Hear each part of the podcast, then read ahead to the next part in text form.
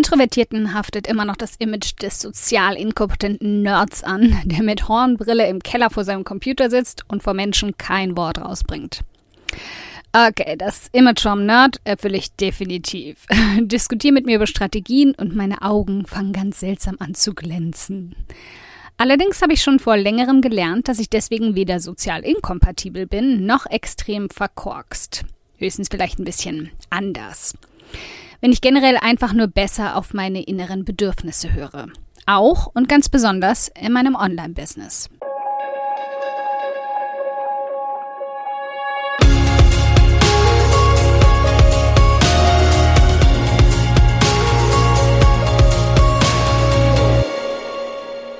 Hi, ich bin Karina, Gründerin von Pink Kompass um 180 Grad und der Feminine Jazz und teile hier im um 180 Grad Audioblog alles mit dir, was in meiner Selbstständigkeit funktioniert und was nicht. Wir knacken meine Strategien rund um Marketing und Mindset, denn Erfolg beginnt in deinem Kopf. Folge 67. Neuneinhalb introvertierte Networking-Strategien. Ja, ich weiß, wirk. Für alle, die nicht genau wissen, was introvertiert eigentlich bedeutet oder es immer wieder mit schüchtern gleichsetzen, hier mal eine Erklärung, mit der ich mich am besten identifizieren kann. Meine Energie stelle ich mir immer wieder wie eine Batterie vor. Sie ist selten ganz voll aufgeladen, weil es einfach viel zu viele Faktoren gibt, die ihr konstant Energie entziehen. Menschen stehen da ganz weit oben in der Saugerliste. Dabei hat es absolut nichts damit zu tun, ob ich diese Menschen vergöttere oder nicht leiden kann. Es gab Menschen in meinem Leben, die mit zu meinen Liebsten gehört haben, aber die mir so viel Energie in einer Stunde gezogen haben wie manch andere in vier bis fünf. Die meisten davon waren stark Extrovertierte. Das liegt vor allem daran, dass extrovertierte Menschen ihre eigene Batterie nicht durch Kontakt und Zusammensein entleeren, so wie ich, sondern sie dadurch aufladen, dass sie sich mit anderen umgeben. Die Wahl darüber, wie meine Batterie geladen oder geleert wird, kann ich ebenso wenig selbst treffen wie die Farbe meiner Augen. Auch wenn viele gerne über Introvertierte das Gegenteil behaupten. Wir sollen einfach mal ein bisschen aus unserem Schneckenhaus rauskommen, mal ein bisschen unter Menschen gehen und ein bisschen mehr daran arbeiten, unsere Schüchternheit zu überwinden. Dann wird das schon. Man gewöhnt sich doch an alles. Diesen Gedanken bin ich auch lange hinterhergerannt und daran fast verzweifelt, weil ich wirklich anfing zu glauben, ich sei sozial inkompatibel und mich sehr schlecht deswegen gefühlt habe. Irgendwann fing ich endlich an, diese Seite an mir besser zu verstehen, zu akzeptieren und konzentrierte mich eher darauf, Strategien zu entwickeln, die meinem Energiegefüge entsprechen und sich meine Stärken, die die Introversion definitiv mit sich bringt, so in den Vordergrund stellen. Meine wertvollsten Erkenntnisse und Taktiken bezogen auf unser ganz besonderes Feindthema will ich heute mal mit dir teilen.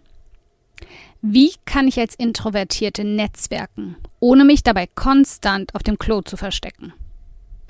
Viele Strategien, unser Online-Business bekannter zu machen, hängen mit einem für uns sehr verhassten Wort in Verbindung, dem Netzwerken. Ich stöhne innerlich schon, wenn ich das einfach nur ausspreche. Sofort drängen sich mir Bilder in den Kopf von überfüllten Messen, Konferenzen und Kongressen und wie ich panisch nach dem Schild zur Toilette suche. Mein Rückzugsort auf allen Events dieser Art. Und ich hasse es, wenn es dort dann nur Kabinen gibt, in denen ich trotzdem das Gequassel aller anderen in der Großräumtoilette höre. Auch Meetups oder kleine Gruppen sind für mich immer eine Überwindung.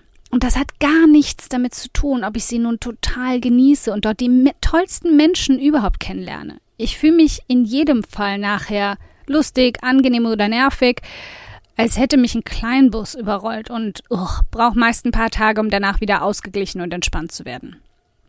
Ja, ich weiß, ich bin dabei extrem. Ist okay, ich kann mittlerweile damit umgehen. Wie aber kannst du deine Reichweite steigern, wenn du auf das magische Wort Netzwerken so allergisch reagierst wie ich? Erstens, nutz dein bestehendes Netzwerk. Du hast doch ein paar Freunde, oder? Also, zumindest ein paar einzelne. Ich erwarte ja kein ganzes Adressbuch von dir als Introvertierte. Bitte sie ruhig mal, deine Seite auf ihren Social-Media-Kanälen zu teilen oder dich mit Menschen zu verknüpfen, die zu deinem Online-Business passen. Und wenn eine deiner Freundinnen eine Extrovertierte ist, wird sie das sicher sehr gern tun. Es mag vielleicht nicht die ideale Zielperson sein und ziemlich wahllos wirken, aber es ist ein Anfang. Zweitens, Punkte mit Ehrlichkeit und Offenheit statt Marktschreierei. Den Extrovertierten gehört die Bühne, keine Frage. Aber vergiss nicht, die Introvertierten haben oft mehr Feingefühl, können sehr gut zuhören und beobachten und sehen damit so einiges, was anderen durch die Lappen geht, während diese ohne Punkt und Komma quasseln. Hab also Geduld. Wir punkten sehr oft mit einer Standhaftigkeit und Ausdauer in unseren Projekten, bei denen so manchem Extrovertierten unterwegs die Puste ausgeht. Wenn also alle anderen schon nicht mehr auf E-Mails antworten, weil das Postfach überquillt, sei du die, die es tut. Menschen merken sich das. Und wenn du jeden Menschen, mit dem du Kontakt hast, wie den wichtigsten Menschen auf der Welt behandelst, hast du bald vielleicht eine kleine, aber unschlagbar treue Fangemeinde. Dabei gilt nämlich auch der nächste Punkt. Drittens. Qualität statt Quantität. Lass dich nicht von jedem überreden, auf jedes Event zu gehen. Such sie sorgsam aus. Das gilt übrigens auch für das Kontakte knüpfen. Ich schreibe lieber eine Bloggerin an, bei der ich das Gefühl habe, wir ticken ähnlich oder sind auf einer Wellenlänge, als dass ich massenhaft Selbstständige in meiner Nische anschreibe und am Ende das Gefühl habe, ich kratze mit den Fingernägeln eine Tafel entlang. Ja, liebe Extrovertierte, so fühlt sich Netzwerken tatsächlich manchmal für mich an. Nummer 4. Im Notfall denk ans Klo. Das muss nicht immer die Toilette sein, aber ich suche mir vor Ort bei den verschiedensten Treffen immer auch einen Fluchtweg. Ein Ort, an dem ich mal kurz verschnaufen kann, meine Gedanken sortiere und so ein wenig Energie zurückhole. Ob das dann eine Toilettenkabine ist, ein Badezimmer oder ein Balkon, ist letztendlich völlig egal. Ich bin sogar schon mal mit zwei Mädels zum Rauchen rausgegangen, als Nichtraucherin, nur um ihnen Gesellschaft zu leisten und die Zahl der Personen um mich von 50 auf 5 zu reduzieren. Hilft. Nummer 5. Such dir eine Komplizin. Im Leben gilt ganz oft die Regel, geteiltes Leid ist halbes Leid. Such dir eine Freundin, der es genauso geht oder deren Gesellschaft du schätzt. Mir geht es in Gruppen fremder Menschen gleich schon viel besser, wenn ich jemanden an meiner Seite habe, bei dem ich mich grundsätzlich wohlfühle. Vielleicht ist es auch nur sowas wie Herdenschutz, nur eben ganz anders. Nummer 6. Sei der Flamingo in der Taubenschar. Zugegeben, dieser Tipp ist ein wenig kontrovers. Wir als Introvertierte mögen es überhaupt nicht, in eine Gruppe zu platzen und Hallo zu sagen. Deswegen überleg dir einen Weg, wie du Menschen dazu bringst, dich anzusprechen. Muss ja nicht unbedingt die Federbohr sein, aber vielleicht hast du ein cooles T-Shirt oder ein pfiffiges Accessoire, das es anderen leicht macht, dich danach zu fragen. Nummer 7. Lass den Käse mit dem Smalltalk. Wenn mich jemand als erstes mit den Fragen zumüllt, was ich denn so mache und wie man damit Geld verdient und wie viele Follower ich habe und oh, schnarch. Ich habe es anfangs gehasst, auf Reiseblogger-Konferenzen gefühlt zehnmal am Tag die gleichen lahmen Fragen zu beantworten.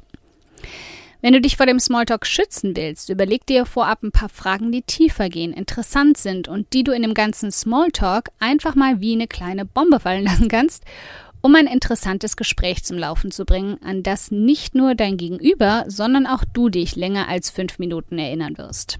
Was wäre zum Beispiel mal die eine Frage, die du schon immer mal gestellt bekommen wolltest, aber noch nie jemand gefragt hat? Stell du sie. Und bevor du fragst, bei mir wäre das zum Beispiel, wenn du dich auf einen Cider mit deinem absoluten Business-Vorbild treffen könntest, was würdest du die, ihn oder sie fragen? Und wer wäre das?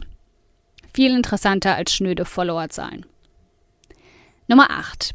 Wenn es geht, triff dich lieber eins zu eins als in einer blinden Masse. Mittlerweile gibt es einige PRs oder auch Unternehmenskontakte, die tatsächlich auch Einzeltreffen vorschlagen, wenn ich sage, dass ich auf Konferenz X oder Messe Y nicht dabei sein werde. Natürlich setzt das voraus, dass sie in der Stadt ansässig sind, in der du wohnst. Aber vielleicht tut sie auch ein Skype-Gespräch. Ich habe so schon deutlich wertvollere Kontakte geschlossen, weil ich nicht ein Termin von zehn anderen an diesem Tag war, sondern die einzige, mit der sie an diesem Tag Kontakt hatten. So hast du auch nicht nur das Gefühl, mit den Terminen vorher und nachher in Konkurrenz zu stehen, sondern um jeden Preis auch in Erinnerung zu bleiben.